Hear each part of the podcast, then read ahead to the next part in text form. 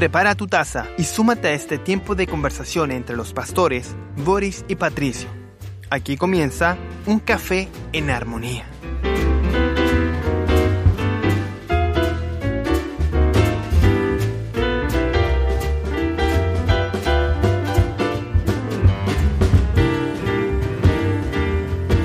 Así es, ha llegado este tiempo, este tiempo de estar aquí compartiendo un café en armonía. Eh, bueno, eh, nuestro pastor Boris ahí eh, no está en esta jornada, pero vamos a estar allí compartiendo, sí, junto a nuestro pastor Patricio Curinao. Así que, Pastor Patricio, ¿cómo está? Muy bienvenido en esta hora.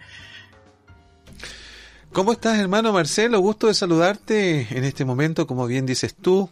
Gracias al Señor, eh, nos reencontramos una vez más, por segunda vez parece, ¿Sí? en este cafecito en armonía. Un cafecito en armonía. Ha sido la, digámoslo así, de durante todos estos programas muy bendecido con los salmos ahí que hablan de Cristo, salmos que han estado eh, eh, instruyéndonos, eh, algunos cafés bien cargados, otros un poquito más simples, pero siempre hace bien, siempre hace bien para nuestras vidas saber que el Señor siempre está en nuestra corrección, está preocupado, ¿ah? Eh, él, eh, dice que el hijo que, el padre que no ama, no, no hay, no hay corrección en su hijo es porque no le ama. Mm, Entonces, sí. eh, como padre, nosotros amamos a nuestros hijos y, y tenemos, eh, como ama, le amamos, tenemos que corregirles, tenemos que decirle, mire, por allí no, eh, no estés, no vayas a esa hora, pues muy tarde, o no tomes esa decisión porque es complicada. Eh, así, nuestro Padre Celestial, que sabe cómo va dos pasos más adelante de nosotros, que Él es soberano y Él es omnipresente, omnisciente, lo sabe todo, entonces eh, es tiempo cuando podamos deleitarnos en poder recibir la, la instrucción de parte del Señor Pastor Patricio. Así es, bueno, nuestro Dios como un Padre perfecto, así nos enseñó nuestro Señor Jesucristo, ¿ya? Nos, vosotros siendo malos, se refería a nosotros como Padre, saben dar cosas buenas a sus hijos, cuánto más, dice, el Padre perfecto dará el Espíritu Santo a los que se lo pidan. Bueno, aquí estamos justamente para hablar de este Padre Celestial, cómo nos ayuda también a, a sobrevivir, a avanzar, eh, a levantarnos en momentos en que son duros, son difíciles y que están tan bien ilustrados en este libro de los mm. Salmos y que nos ayuda tanto. Yo me imagino la vida cristiana, o no me imagino más bien la vida cristiana, sin el libro de los Salmos. Sí. De verdad.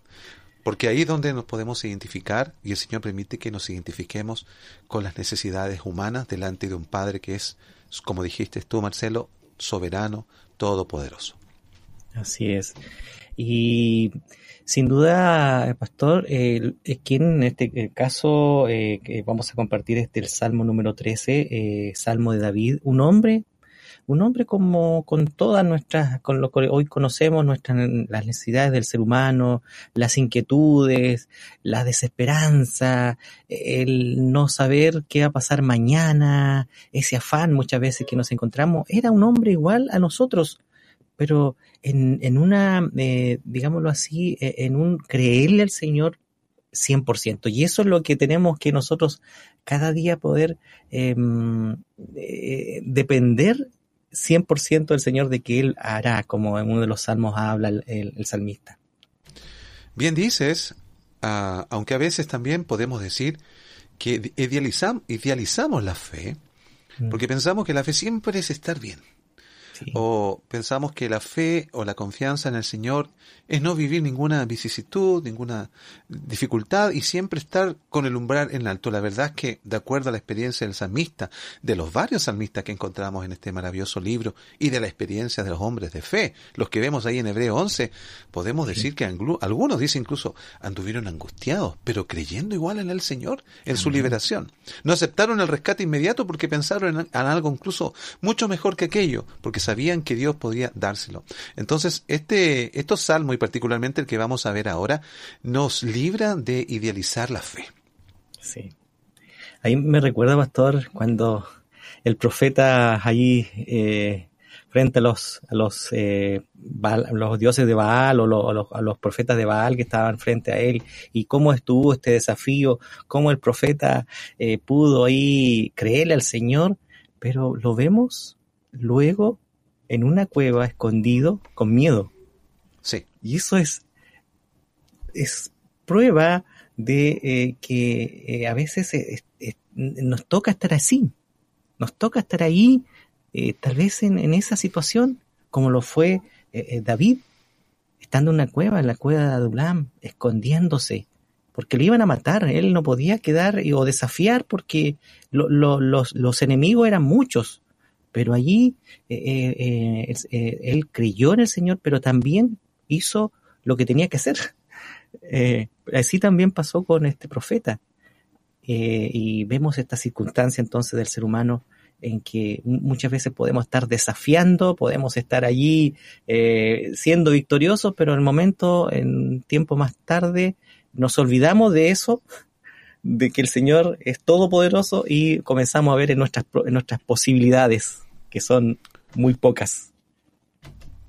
Bien dices tú acerca de Elías, ¿eh? el profeta, porque primero lo vemos en el Monte Carmelo, ah, degollando a los profetas que desafiaron al Señor, y después queriendo él ser muerto por Dios debajo del enebro, eh, frente a una amenaza de una mujer. Es verdad, era la reina Jezabel.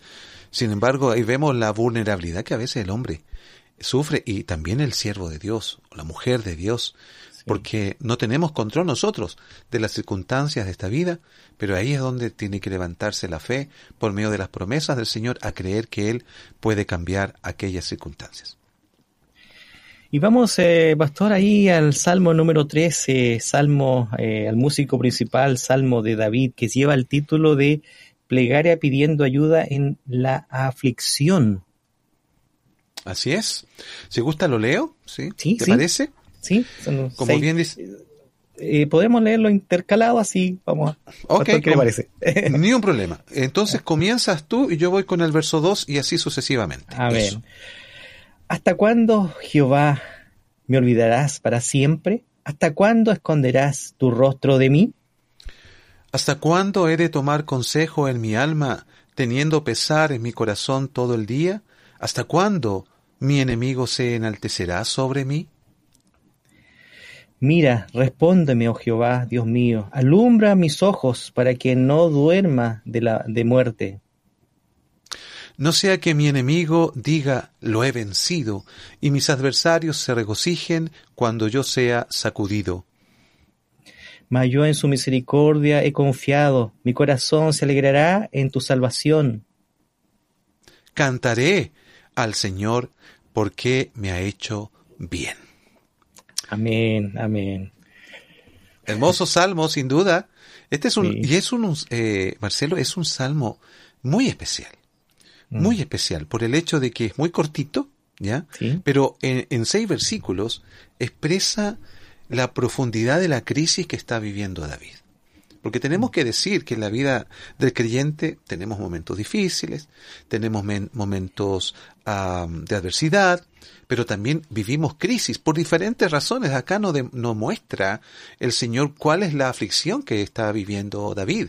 En el Salmo 3, la aflicción es porque Absalón se ha levantado contra él, usurpando el reino, ¿cierto? y en otros salmos vemos que Saúl lo está persiguiendo, y en otros salmos hay conspiración, como el Salmo 69 que estudiábamos en la mañana, pero particularmente aquí como en otros salmos, no hay una fuente de dónde proviene el hecho de que David esté en una profunda situación que no le deja, eh, no le deja sino solo preguntas al Señor. Sí, sí.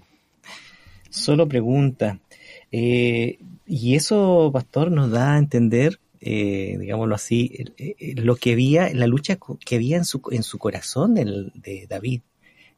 al hecho de preguntarse, el hecho de saber eh, que, cuando alguien pregunte es porque no sabe.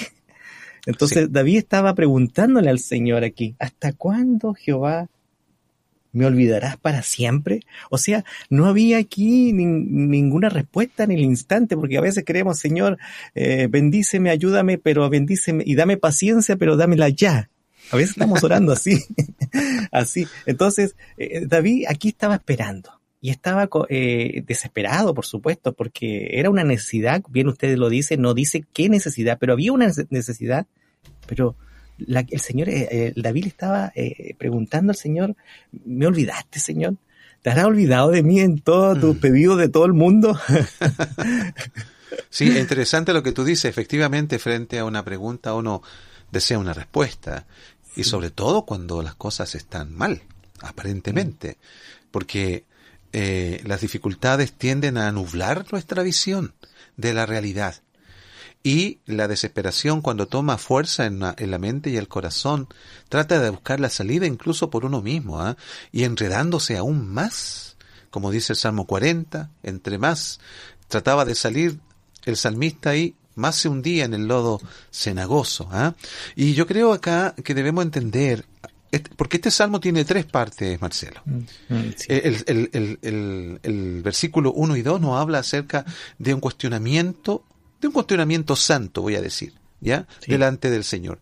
En los versículos 3 y 4 nos habla acerca de cómo David se presenta luego en, en una confianza al Señor. Y finalmente el verso 5 y 6 nos habla acerca de la alabanza que puede brotar cuando alguien se acuerda del Señor, de sus promesas, de que a pesar de que mis sentimientos me estén diciendo que Dios puede estar muy lejos, pero cuando uno recuerda que Dios está cerca, tan próximo a que podemos hablarle y Él nos puede escuchar, eso puede cambiar y cambia, y cambia aquí en la escena de David, eh, de, de, un lamento muy profundo, de, una, de, un cuestionamiento muy profundo, eh, cambia luego a una alabanza muy poderosa y también a una dependencia en esa alabanza que a nosotros nos debe ayudar este salmo a ver nuestras propias realidades.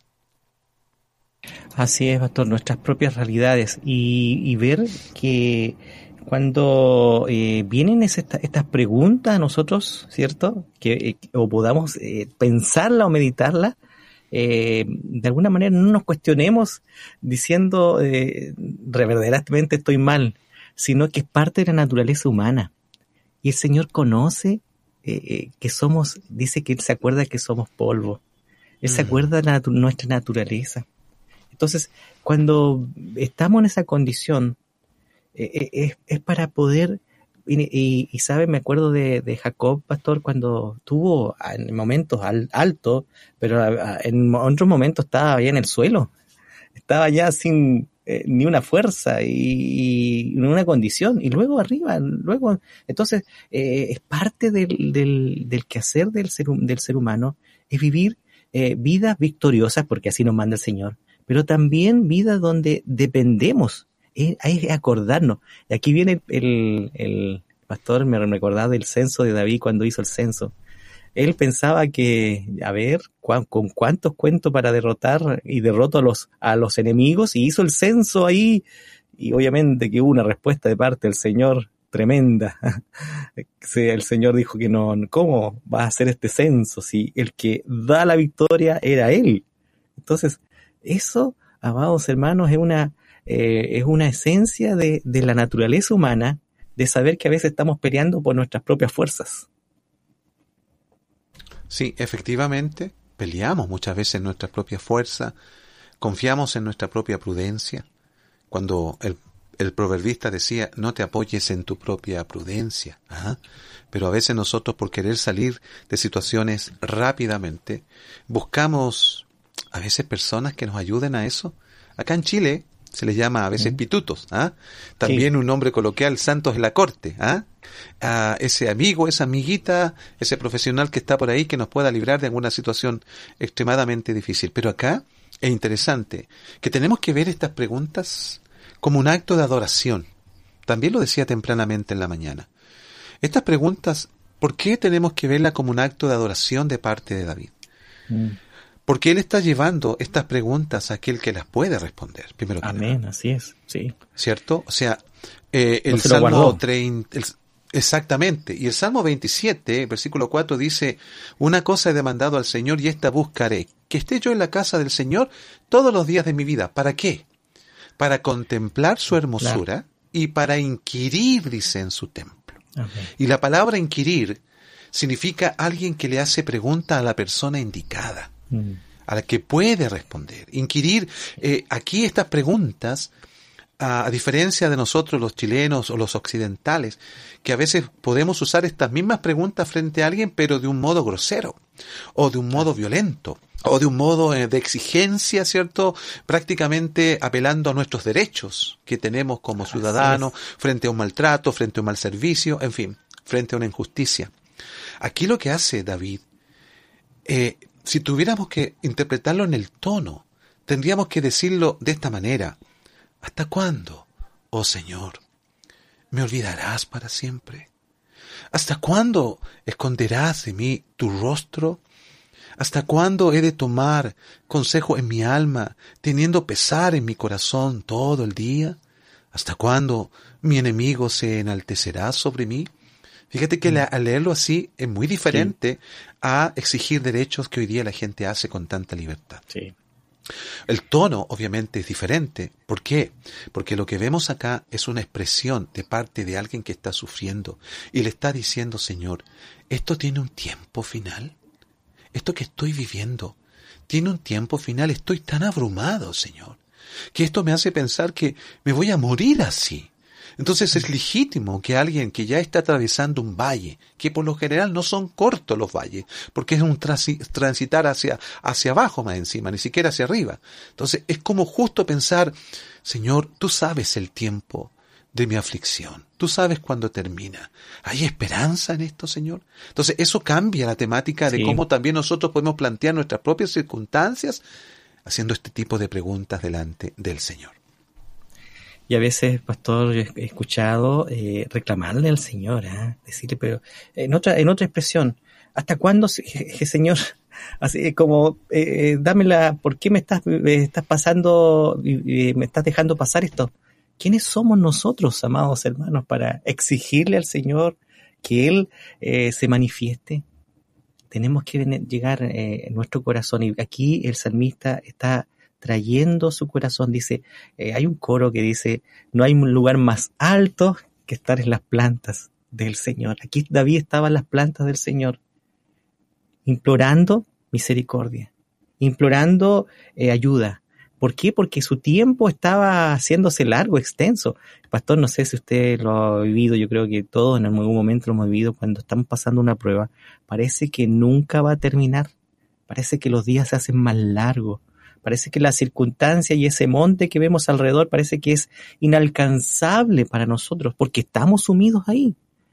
Eh, diferente al que está afuera. El que está afuera nos, va a decir ten fe, eh, nos va a decir eh, ánimo, ya, ya vendrá la, la, solución. Pero cuando es diferente, cuando estamos al lado, el otro lado de la vereda, cuando estamos sumidos en la situación, wow, wow, eso sí es, es un tiempo donde hay circunstancias donde se hayan días muy, muy largos como lo estaba viviendo aquí el salmista. Eh, pastor, luego de, vamos a hacer una pausa musical, luego vamos a ir ya con el versículo 3 y 4, la, la, esta segunda parte de este Salmo 13, para continuar en este café en armonía. Así oh, que sí. escuchamos Amén. una alabanza y, y seguimos compartiendo.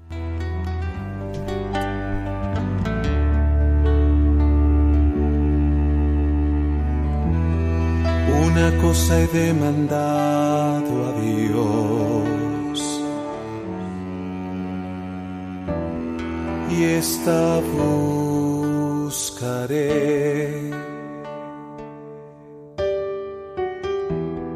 Que esté yo en la casa de mi Dios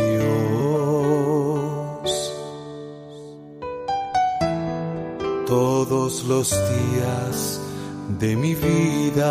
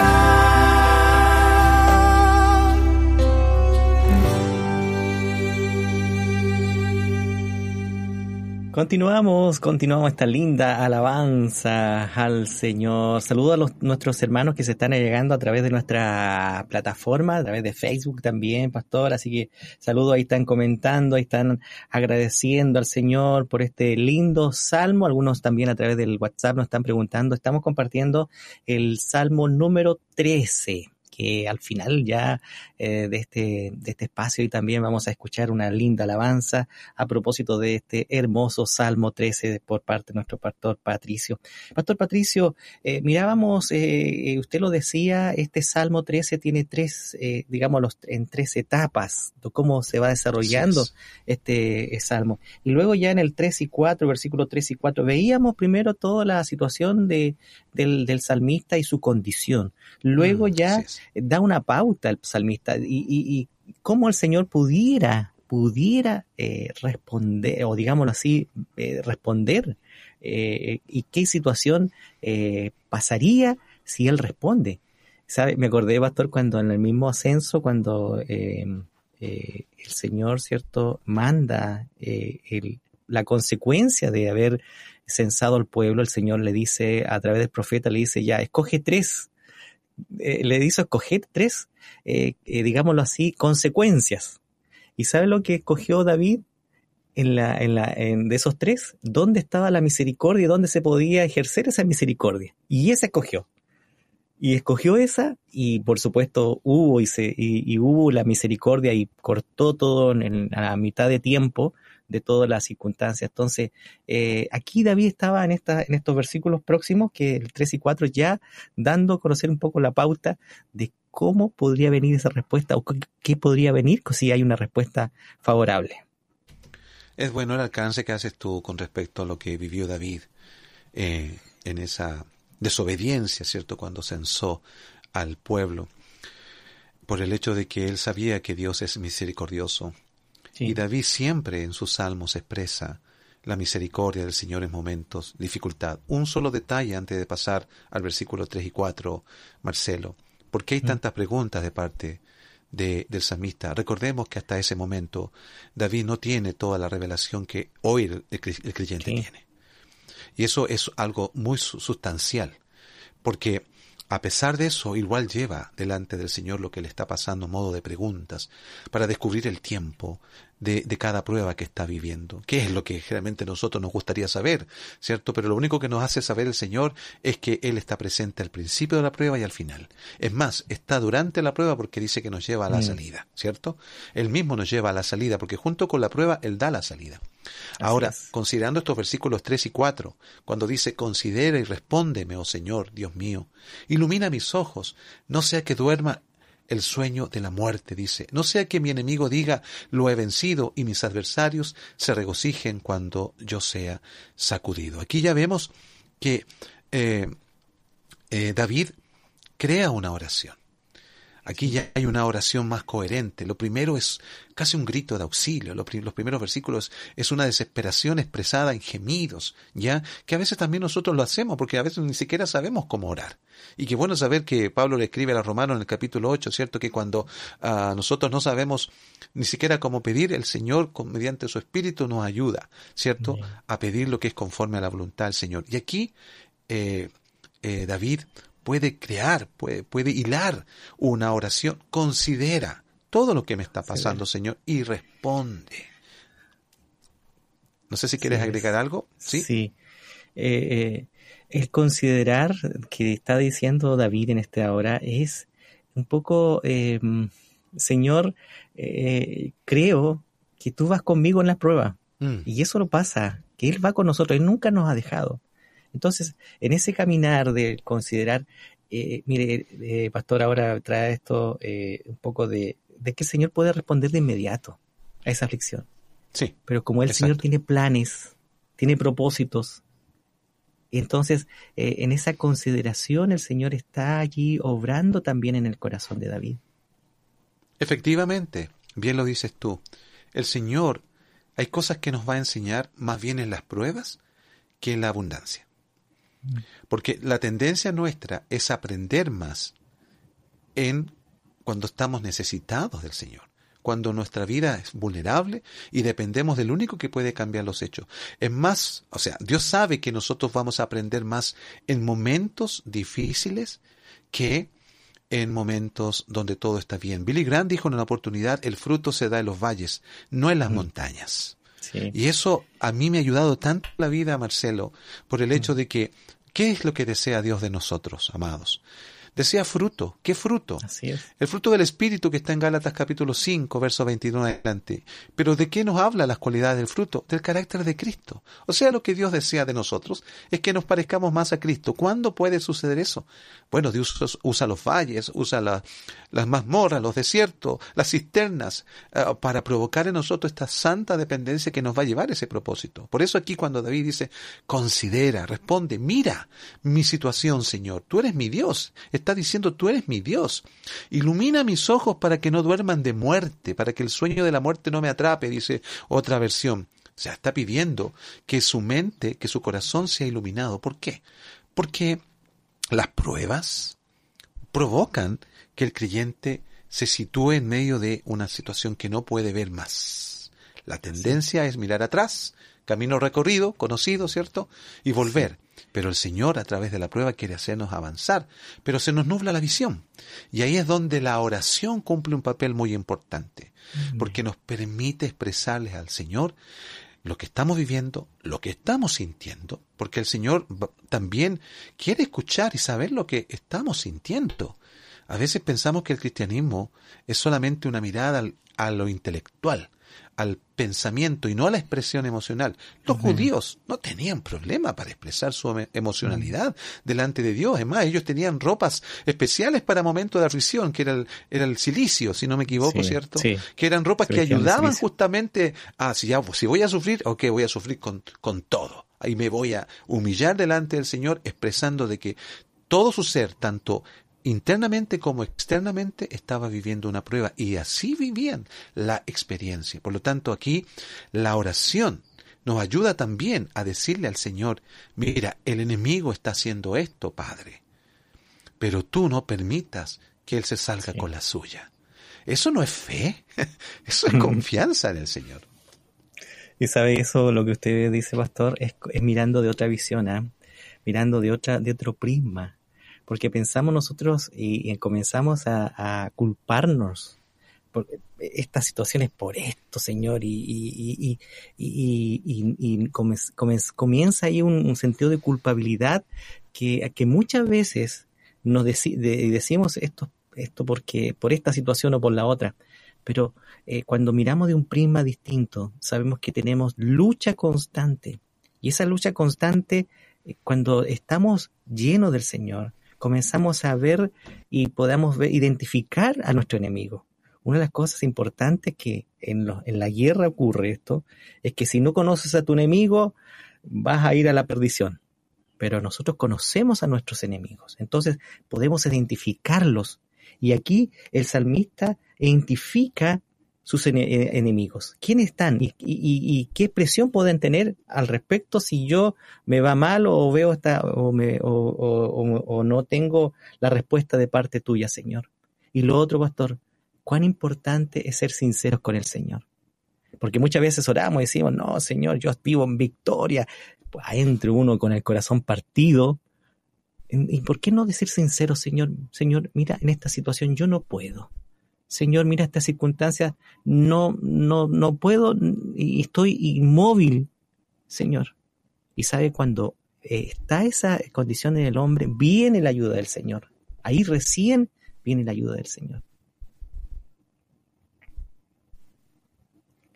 Efectivamente, yo creo que la honestidad delante del Señor, la sinceridad, es importante, porque también puedo expresar victoria en medio de la prueba. claro que sí, pero no dejando de ser sincero. Porque estamos mm. justamente frente a un salmo donde vemos esa reacción después posterior de David, de mostrar, eh, de ver la misericordia de Dios, de ver el triunfo, ¿cierto? De agradecer todo lo que el Señor incluso le ha dado hasta ese momento. Entonces, una cosa no quita la otra, en otras palabras, ¿ya? Porque sabemos que a veces podemos encontrar, eh, o, hemos sido nosotros, hermanos, que siempre están ahí, parece que nunca les pasa nada, ¿ya? Pero en la, la vida del ya lo hemos visto tantas veces, pero hay que seguir diciéndolo porque Alguna vez un predicador dijo, cuando quieras hablarle a la gente y quieras mantener su atención, habla del dolor, habla del sufrimiento. Ahora no estamos esforzando el texto porque aquí estamos frente a una situación difícil en la vida del salmista. Así es. Eh, luego viene, como bien usted lo decía, ya el versículo 5 y 6, alabanzas. Alabanzas. ¿A quién va a responder? ¿Quién eh, va a eh, darnos la victoria? Alabanzas al Señor. Las misericordias del Señor nuevas son cada mañana.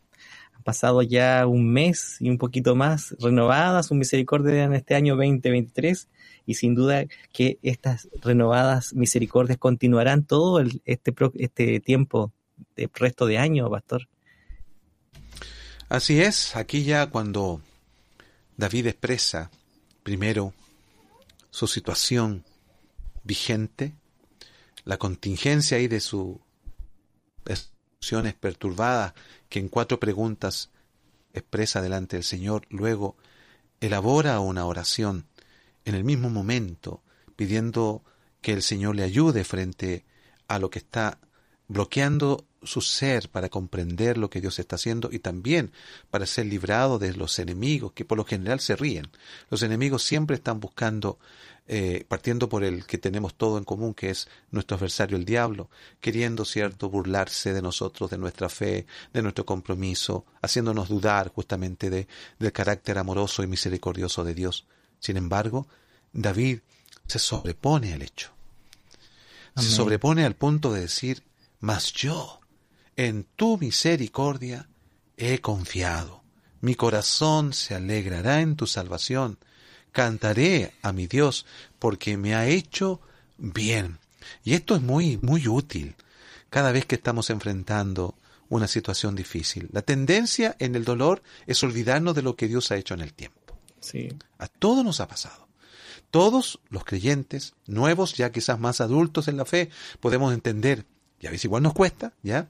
Y tenemos que hacer este ejercicio de recordar justamente lo que Dios ha hecho en el tiempo, porque el enemigo quiere nublarnos la visión y las Sí. circunstancias no colaboran para tener una mejor visión. Entonces, ¿qué es lo que hace el salmista? ¿Qué hace David? Reconoce que él ha sido objeto de la misericordia y que ha podido confiar en Dios y en su misericordia. ¿Qué, qué es lo que es la misericordia? La misericordia que Dios no nos da lo que sí merecemos. ¿Ya? Eso es la misericordia. O sea, por lo tanto, Dios, aunque no vea nada sustancial en nosotros eh, que haga que su mano nos ah, devuelva algo o nos deba algo, no, aquí el salmista está apelando a la misericordia, Sí. no al hecho de que él, él haya hecho algo bueno. Ojo con esto, ¿ah? Porque la misericordia es lo que Dios da contrario a lo que merecemos. Y eso, eso habla de, de que David comprendía muy bien que él, si bien no merecía nada, apelaba justamente a este Dios de misericordia, que da justamente cuando no merecemos nada, nada bueno en este caso, ¿cierto? Así es. Me acordé del, del joven rico, cuando él, de alguna manera, lo he hecho todo, dijo. Ah, sí. Lo he hecho todo. Eh, hizo todo. Eh, eh, él se consideraba muy bueno y no necesitaba más que, que eso, pero lamentablemente no se supo más de él. Pues se fue. Porque lo que el Señor le responde eh, era más que nada su corazón.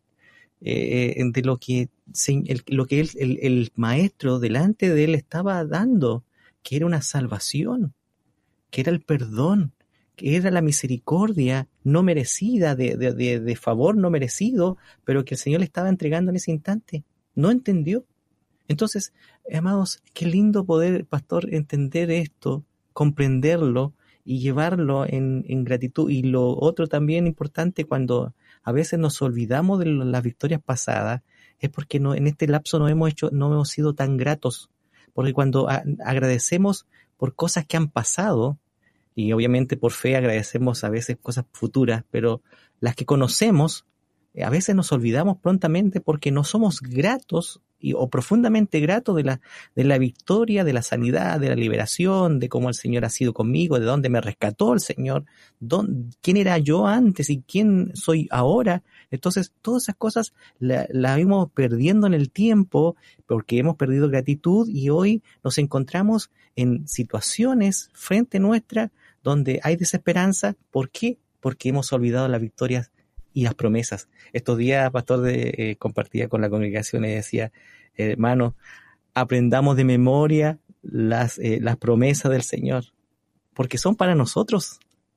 Y a veces eh, fal- no erramos por falta de conocimiento a esas promesas que el Señor tiene en la Escritura, en la palabra del Señor. Ahí hay dos cosas súper importantes que ha señalado a propósito de este salmo, Marcelo. Y es el hecho de que sí, la tendencia es a olvidarnos. De hecho, David en el Salmo 103 dice, bendice alma mía al Señor y no olvides, dice, ninguno de sus beneficios. O sea, eh, David le está dando una orden a esa alma que olvida. El alma en el creyente es la parte adánica, que no reconoce a Dios, que se olvida de sus favores. Es, es el yo carnal, por de- decirlo de una manera, que obviamente siempre está nivelándonos hacia abajo, nivelándonos hacia la tierra, nivelando, nivelándolos hacia lo natural. y no dejándonos recordar lo que Dios ha hecho y que es poderoso para hacerlo ahora y mañana. Y otra cosa importante es justamente que al recordar nosotros podemos y traer a la memoria lo que Dios ha hecho, eh, hace que se renueve en nosotros la misericordia del Señor, como dice acá eh, el salmista, porque del momento que él apela a la misericordia del Señor, como apela Nehemías en el capítulo 1 de su libro, ¿cierto? Que escribe, ¿ya? Eh, él apela a la misericordia del Señor para que tenga justamente este amor renovador para con Israel, que tiene las murallas caídas y los, y los pórticos o las puertas quemadas por el fuego. Él apela a la misericordia, no le está dando una orden al Señor, él no está eh, chipeándole los dedos, perdone la expresión, mm, ni tampoco eh, haciendo eh, mensajes positivistas, ¿cierto? Declarando, en fin, él está con humildad, perdona nuestros pecados, Señor. Está pidiendo la misericordia. Y es lo que un creyente en el dolor debe hacer. No reclamarle, como decías tú al principio. No, Señor, usted es un Dios de misericordia. Quizás no merezca nada, Señor. Por eso apelo a su amor, a su carácter, no al mío, a su carácter, Señor, para que obre en esta circunstancia. Aquí lo que el samita vivió es que su corazón comenzó a alegrarse. Y comenzó luego a cantar y a reconocer que Dios le había hecho muchos bienes Mm. Mire qué lindo, ¿eh? Sí. Muy lindo como termina este salmo. Eh, cantaré a Jehová y cantaré eh, por la obra que el Señor está haciendo en ese instante.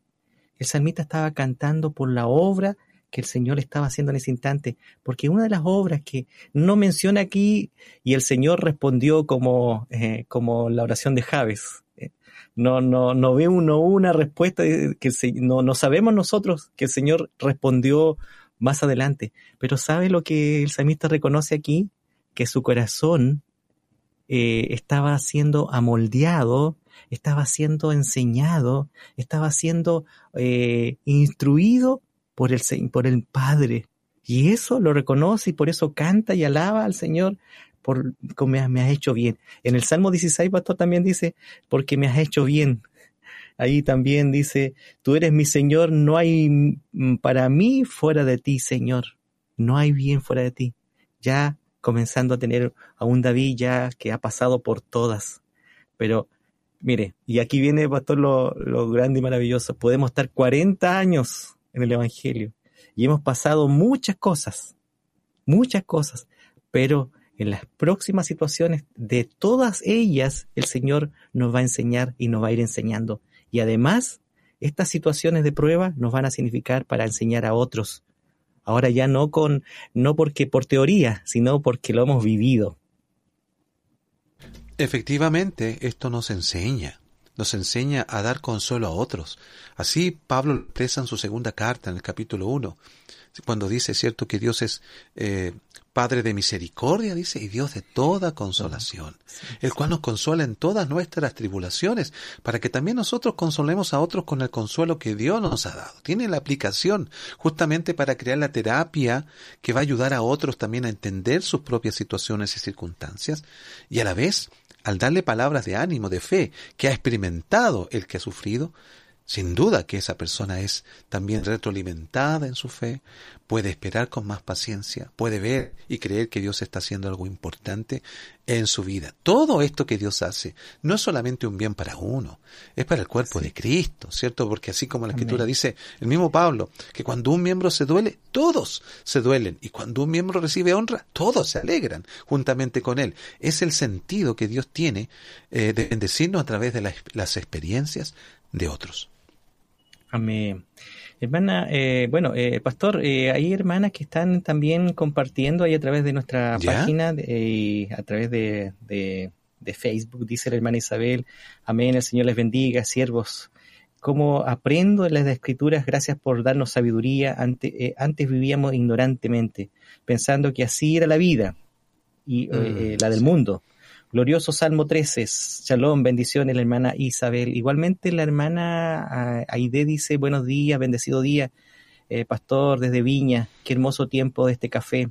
Es un deleite reflexionar sobre los salmos. ¿Y cómo se llama la alabanza del pastor Patricio? Un abrazo con cariño. ¿Cómo era la alabanza, eh, pastor, que escuchamos ahí en ese intermedio? Una cosa una cosa he demandado a Dios, Salmo 27.4, y bueno, si alguien le quiere escuchar con Sí, todo sí, a eso. un permiso, lo puede encontrar en YouTube, ¿ya? Ah, está toda esa producción de salmos eh, donde va a encontrar esta canción. Amén.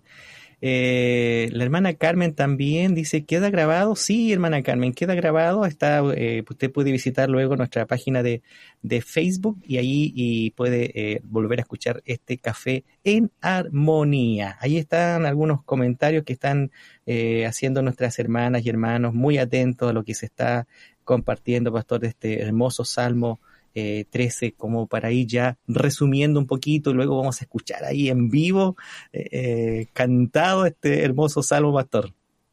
Así es, decir que, como corolario, y que creo que es muy importante, Marcelo y amados auditores, Sí. porque dice el verso 6, cantaré al Señor porque me ha hecho bien. Sin duda que el mayor bien que hemos obtenido de Dios es Cristo Amén. Jesús, Sí. nuestro Señor. Ese es el bien máximo, es la máxima expresión de lo que Dios puede hacer por criaturas imperfectas, pecadoras y caídas como somos nosotros.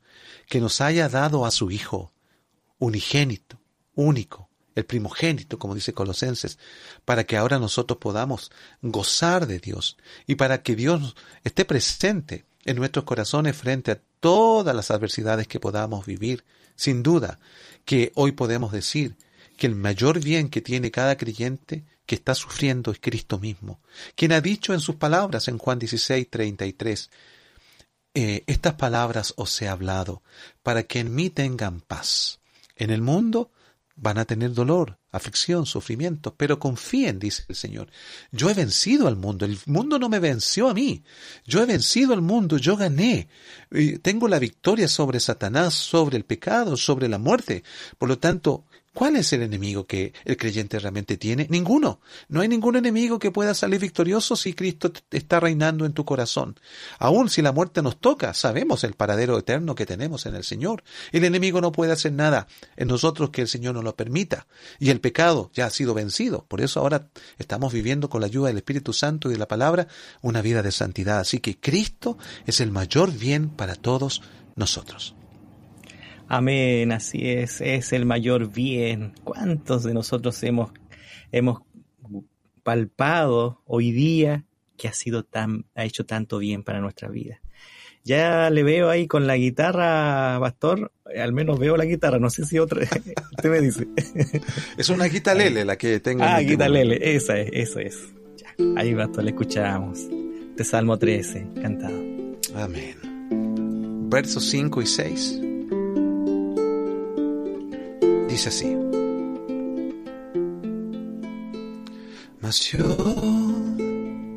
en tu misericordia, mas yo en tu misericordia he confiado, he confiado en tu misericordia. Mas yo en tu misericordia, oh gracias Señor. Mas yo en tu misericordia he confiado, he